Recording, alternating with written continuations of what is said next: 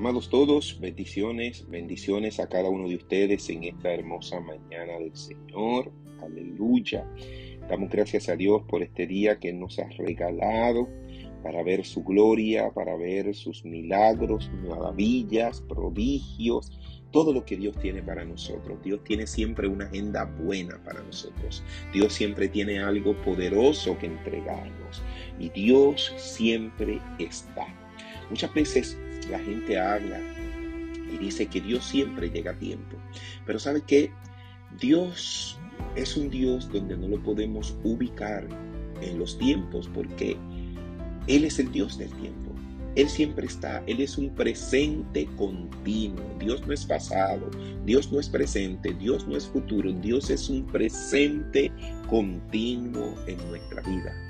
Pero claro está, hay momentos en la vida donde muchas veces nosotros vemos situaciones difíciles, cosas que nos han ocurrido y decimos, wow, Dios llegó a tiempo. Dios llegó a tiempo. Bueno, Dios realmente siempre estuvo allí.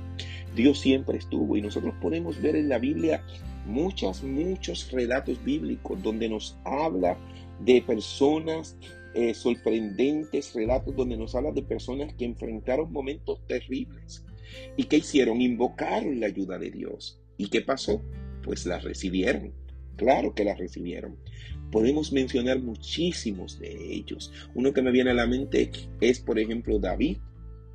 ¿Cuántas guerras David no tuvo? ¿Cuántos momentos en su vida David estuvo en peligro de muerte? Sin embargo, él clamó a Dios y Dios le oyó y lo libró de todos sus temores y angustias. Como dice el Salmo 34 del 4 a 6.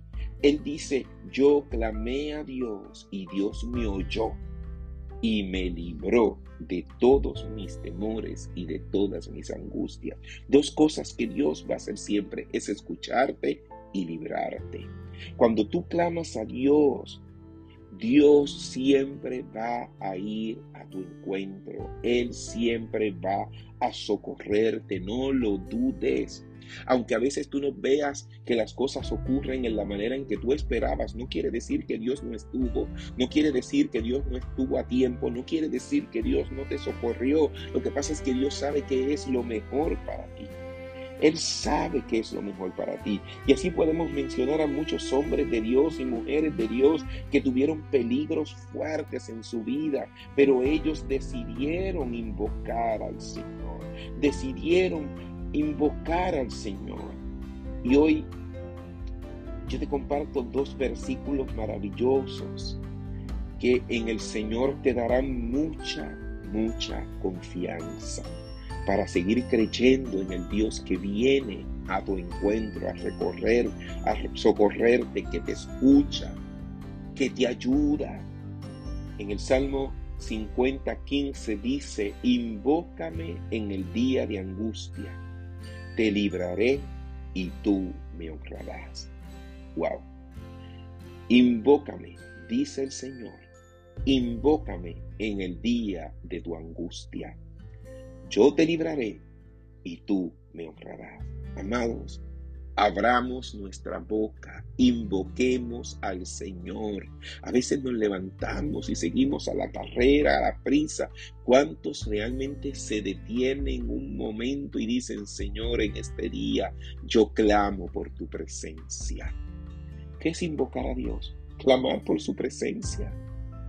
Sabemos que Él está en todo lugar, que Él lo llena todo, pero a conciencia necesitamos clamar por su presencia.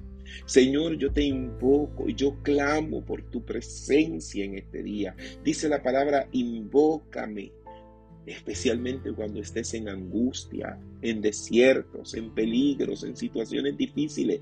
No le pongas tu mirada al desierto y a la situación difícil. Invócame a mí primero.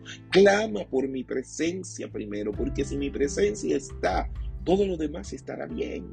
Si mi presencia está, todo se resolverá. Por eso dice, yo te libraré. Yo te libraré, te dice el Señor en este día. Yo te libraré y tú me vas a honrar. Vamos a honrar al Señor con gratitud, con adoración, con alabanza, porque Él nos libra, como hizo con David, de la angustia, de todos nuestros temores. Pero vamos a invocarlo a conciencia Vamos a invocarlo.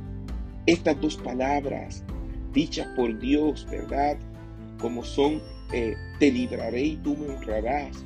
Nos invita a acercarnos con confianza a Él. No temas, no importa cómo esté tu vida, acércate confiadamente al trono de la gracia de Dios. Vamos a presentarle nuestra situación. Esa que te llena de angustia, preséntala delante del Señor. Él te promete librarnos y nosotros vamos a poder honrarlo. Y el segundo verso, para que vayas en confianza delante de Dios, está en Primera de Pedro, en Primera de Pedro 5, 7. Dice, echando toda nuestra ansiedad sobre Él, porque Él tiene cuidado de los suyos. Aleluya.